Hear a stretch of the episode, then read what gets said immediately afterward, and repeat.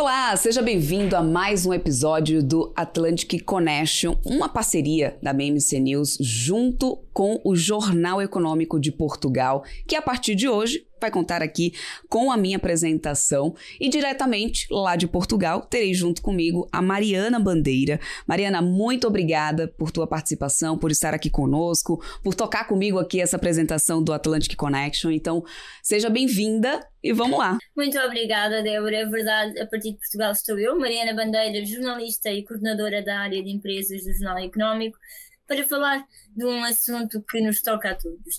Um, na verdade, o Brasil enfrenta neste momento um período de seca, de seca não, de cheias severas, ao passo que Portugal está a recuperar daquele que foi o pior ano de seca, que foi o 2022 dos últimos tempos. Um, neste contexto surge então também um problema a nível de seguros, para seguradoras, para segurados, e vamos debruçar-nos sobre este tema ao longo dos próximos 30 minutos, com dois convidados, a quem peço já um minuto para se apresentarem.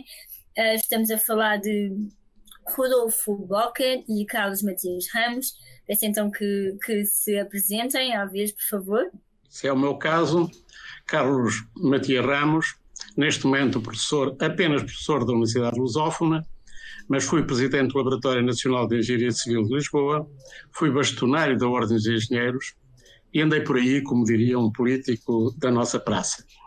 Portanto, toda a minha atividade foi na área de, dos recursos hídricos, da hidráulica e mesmo uh, na área de, do, do, da docência, foi sempre com esta lógica.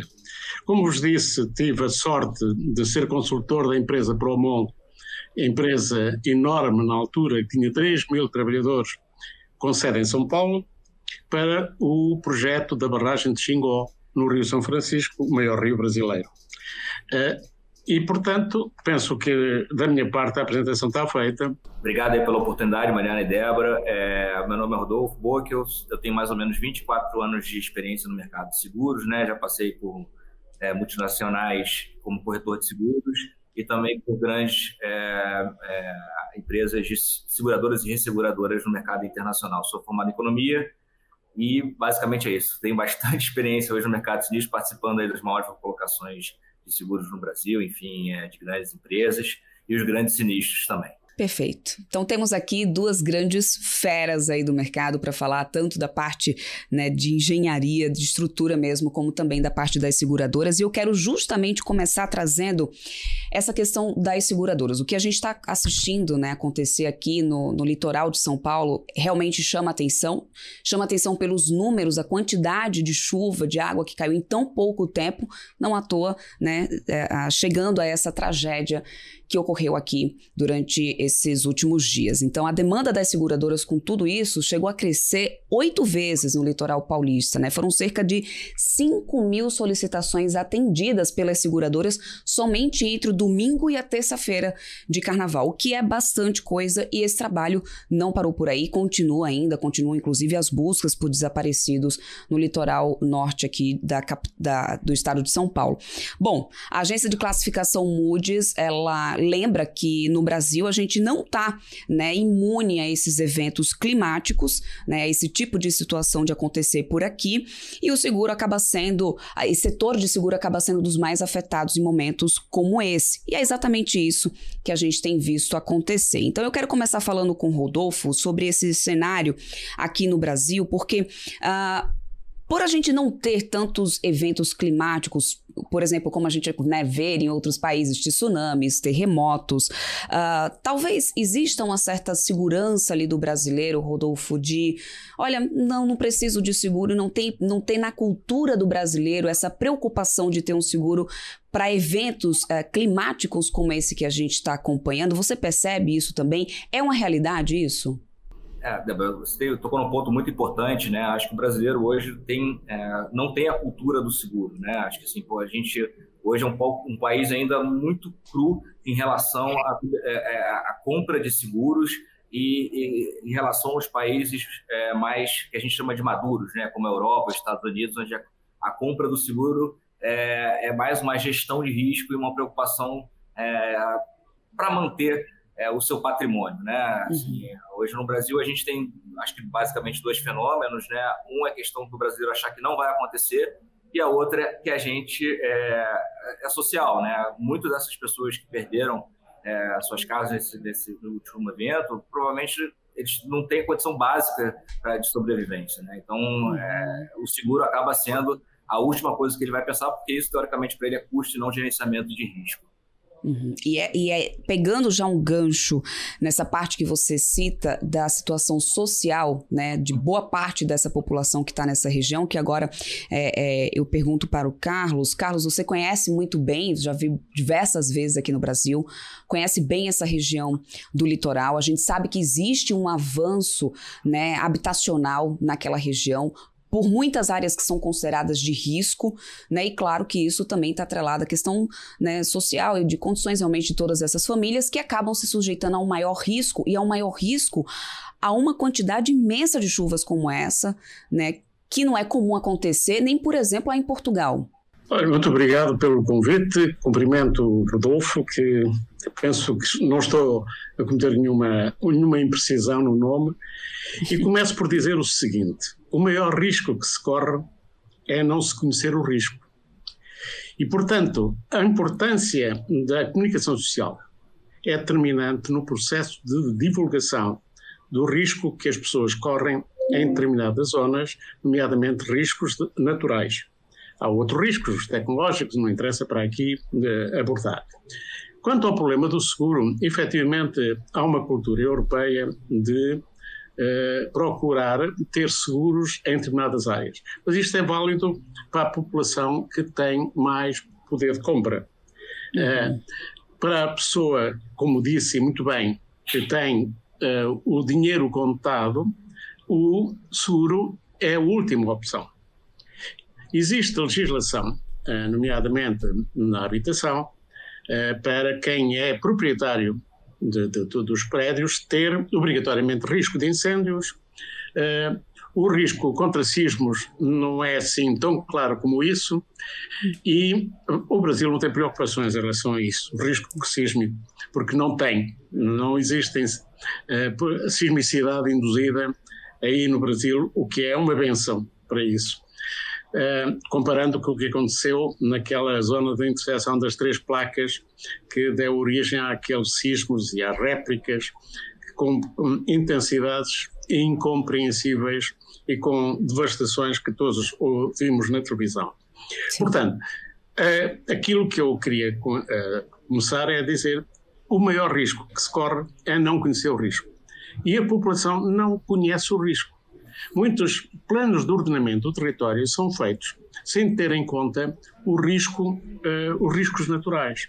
Isto é, muitas povoações são localizadas em zonas onde há risco elevado de escorregamento do solo, portanto, de, de, de deslizamentos das encostas, podendo arrastar todo um conjunto de habitações que estejam na sua base, e isso é muito característico na América Latina.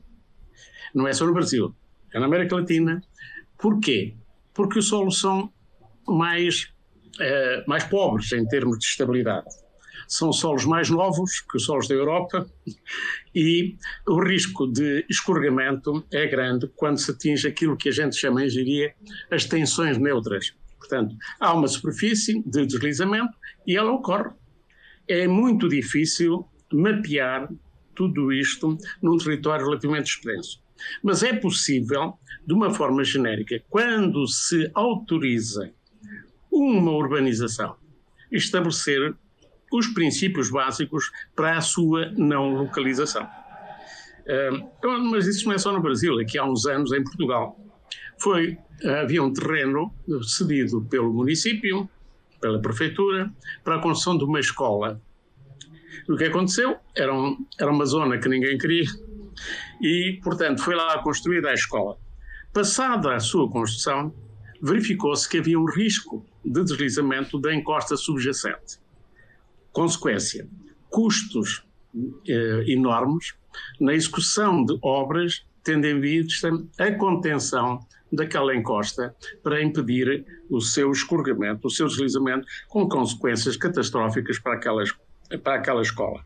Portanto, erros desses são cometidos com alguma frequência, e não é só no Brasil.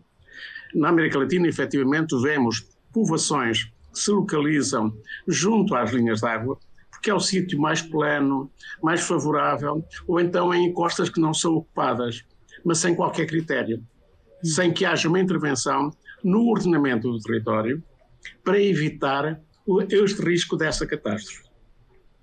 Voltando agora ao tema que falou sobre uh, o facto de não haver uh, seguros, eu quero dizer que, como bastonário, tentei, não consegui, que as seguradoras utilizassem um critério objetivo na definição do prémio de risco.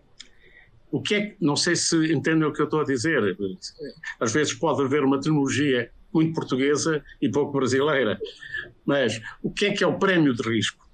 E a minha defesa era que a Associação Profissional dos Engenheiros, ao definir as especializações, isto é, há um especialista na área dos sismos, há um especialista em estruturas, há um especialista em geotecnia, a seguradora baixaria o prémio do seguro em função de, de quem fez o projeto, de quem licenciou aquela obra. Se a obra foi uhum. licenciada com critério, com lógica, com princípios, com conhecimento. Infelizmente, as seguradoras em Portugal não, uh, não, não foram nesta onda, uhum. o que é muito é, triste, porque isto valorizava o papel do engenheiro e valorizava a segurança das pessoas. Isto acontece em Inglaterra, em que a associação não é uma de direito público, é uma de direito privado, mas em que diz à população: olha, nós temos aqui gente que tem capacidade para desenvolver esta atividade, esta é esta, com elevado nível de, de desempenho.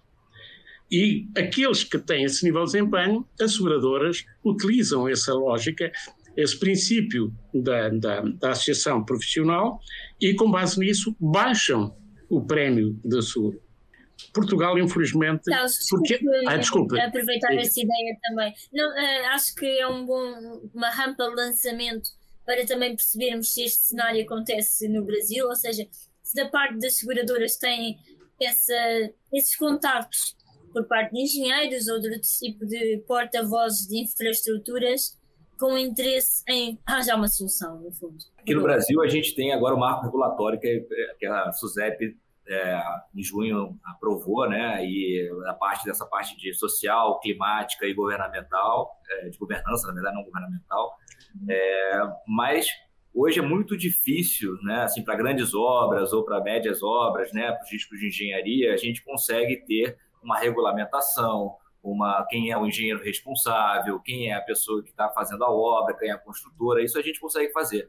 Para obras, é, para edifícios, a gente consegue ter, é, que são legalizados, vamos dizer assim, a gente consegue ter toda essa documentação né, de condomínios, é, residências, indústrias, mas o Carlos citou, assim, muitas dessas é, construções e das principais que foram atingidas, elas são construções que são feitas a, por comunidades, né? Do, do, do, o cara faz a, a, a, a construção com a própria mão. Isso a gente nunca vai conseguir segurar, né? Isso é muito difícil hoje no Brasil porque a gente tem essa, essas áreas, né? Onde é muito complexo você conseguir fazer algum tipo de gerenciamento de risco, né? Elas vão expandindo, por mais que você tenha os órgãos fiscalizadores, fala para o cara não construir, que a pessoa não, não pode construir porque ele tem área de risco, eles continuam aumentando essas áreas, né? Então, assim, uhum essa, essa população não fica atendida. Mas as demais populações, elas estão sendo atendidas. É, hoje, é, dependendo da área onde você está, você já tem uma, é, uma precificação, né, onde tem risco de inundação, onde não tem risco de inundação, é, cobertura de alagamento tem aceitação com uma taxa mais, mais adequada, ou de desmoronamento também. Mas, por exemplo, lugares como o Sul, que tem, tem, tem, tem tido chuvas torrenciais, é mais complexo para a seguradora, porque ela sabe que vai ter o risco ali teria que, ser, uhum. teria que estar sendo feito era um fundo nacional em relação a isso, né? onde todo mundo contribuiria um pouco para que pudesse cobrir essa catástrofe. Né? Mas a, é. aqui a gente não tem a cultura. Né?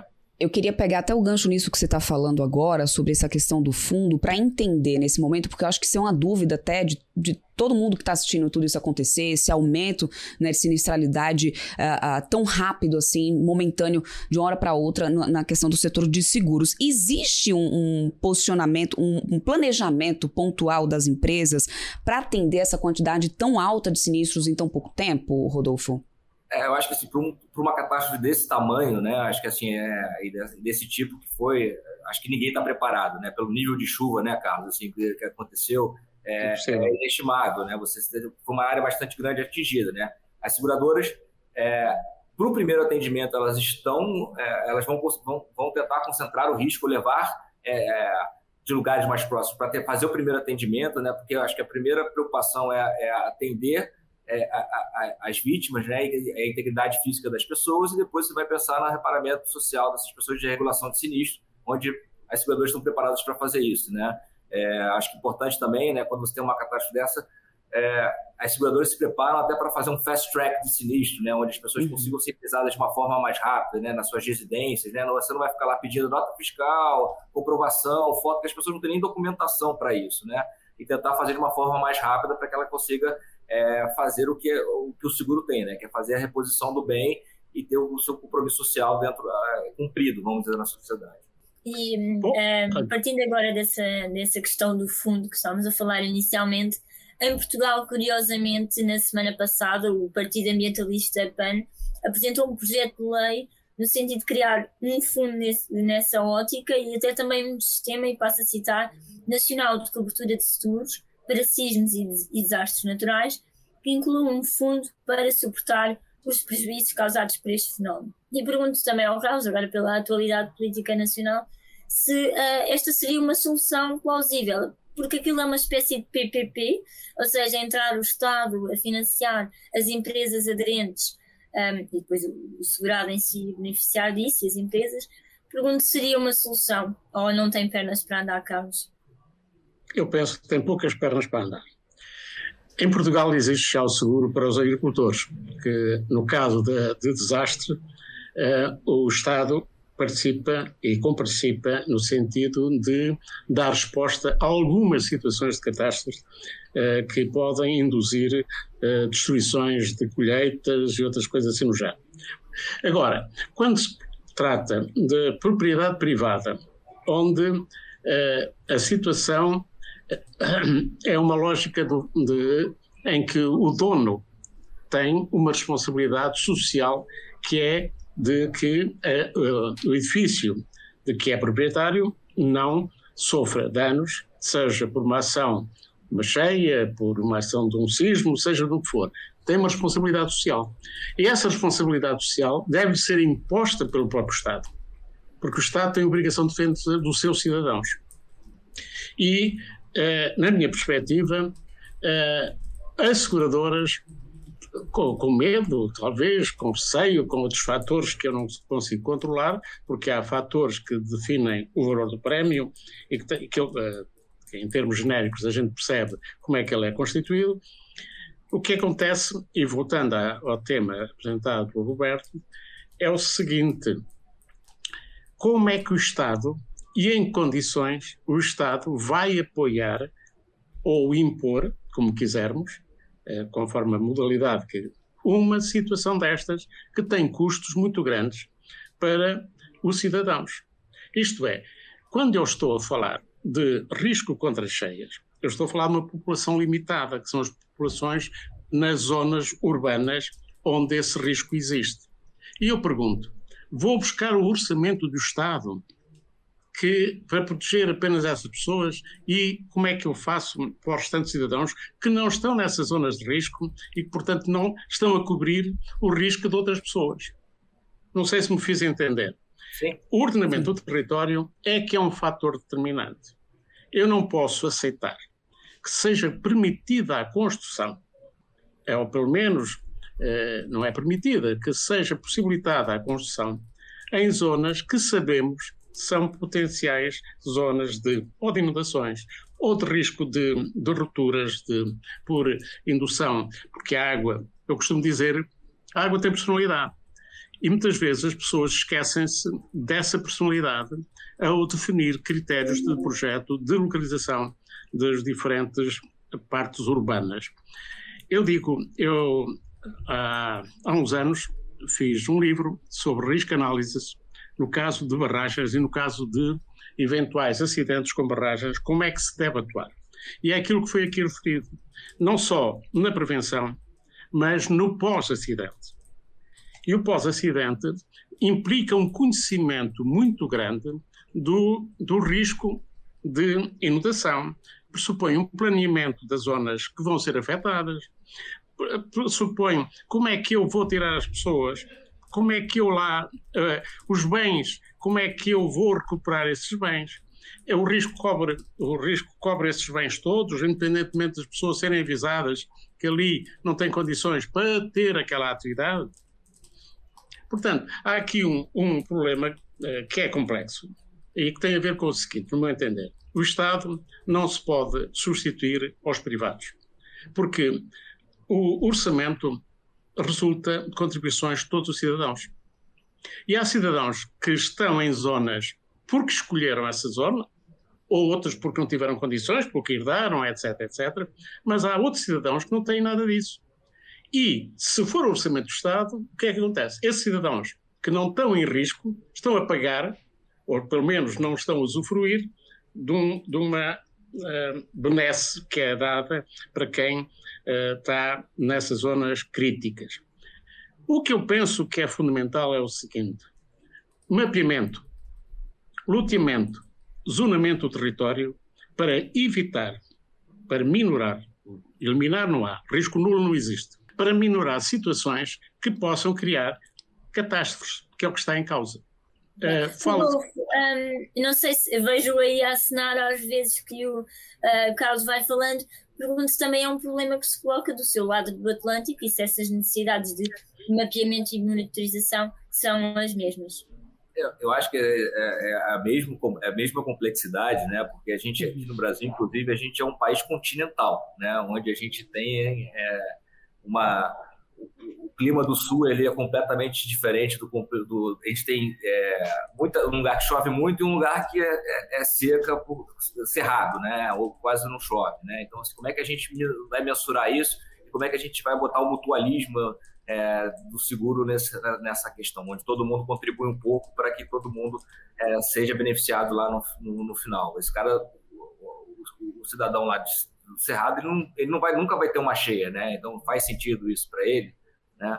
A gente vê pelo outro lado as seguradoras também investindo né, nessa parte de sustentabilidade, né, tentando pegar riscos mais é, com carbono, menos carbono, é, que, que, que, poluam menos. Né? Tem esse outro lado também que não resolve, mas não resolve o problema. Né? Você conseguir ter iniciativas né, para essa parte mais é, de, de ambientais, né, de energia limpa, é, menos carbono, mas que não resolve o problema na prática de quem precisa da cobertura é, hoje, né? Você vai resolver isso a longo prazo e diminuir os danos causados ao clima, né?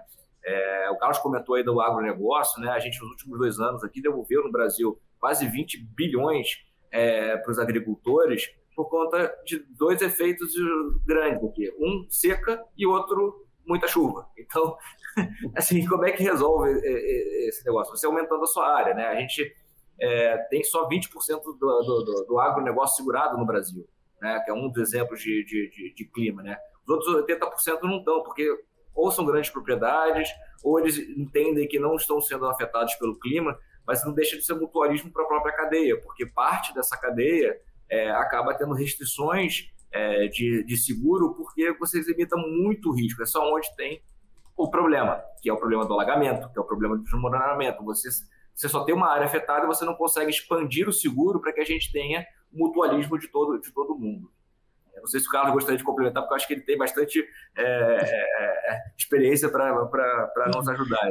Sim. Não, eu só queria dizer o seguinte: as pessoas sentem as cheias urbanas, mas depois, passados uns tempos, já não se lembram delas. Pessoas que tiveram uh, catástrofes induzidas por uma situação de cheia, uh, passado um tempo a memória é curta. E, portanto, passados uns meses, não vão pensar, ah, eu devia ter tido um, um, seguro, eu devia ter tido medidas estruturais no sentido de minorar os efeitos, etc. Porque a memória do homem é curta nestas coisas. E a memória dos centros urbanos ainda mais curta é. Os centros urbanos sentem as cheias. Sentem as cheias, mas, passado pouco tempo, deixam de sentir. Se formos agora a Lisboa, que vai estar um grande projeto no sentido da, da captação das águas em excesso, que, eh, portanto, um sistema de drenagem mais eficaz para Lisboa, as pessoas agora direm, é, para que é que se vai gastar tanto dinheiro? Porque já não pensaram nas cheias que tiveram. É, é, é este um grande problema de quem lida com estes temas. É, é o facto de que ocorre uma situação de catástrofe e, passado alguns tempos, esquecemos-la. Vejamos o que aconteceu em Lisboa com o terremoto de 1755. Logo depois introduziram-se medidas, tanto quanto possível,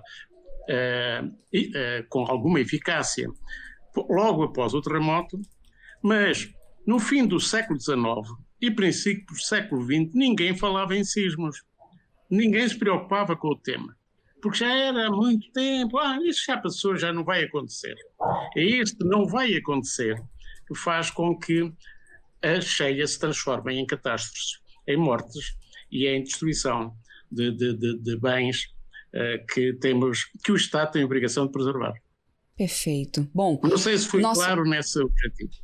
Sim, foi bastante. Aliás, eu quero muito agradecer pela tua colaboração. O nosso tempo passa muito rápido, inclusive a gente já está né, chegando aqui ao finalzinho. Então, eu quero muito agradecer a tua participação, Rodolfo, aqui do Brasil, trazendo um, um pouco da visão desse setor né, das seguradoras e também, claro, a, a tua participação e teu tempo aqui conosco, Carlos, trazendo né, o teu conhecimento em relação a isso e, e justamente aos, aos riscos né, que temos sim também aqui do Brasil, né, Mariana?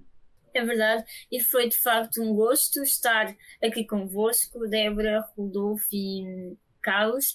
Isso eu consigo também em casa e é por isso que nos despedimos neste momento, eh, eh, deixando desde já a promessa de que regressamos na próxima semana com novos temas e outros convidados.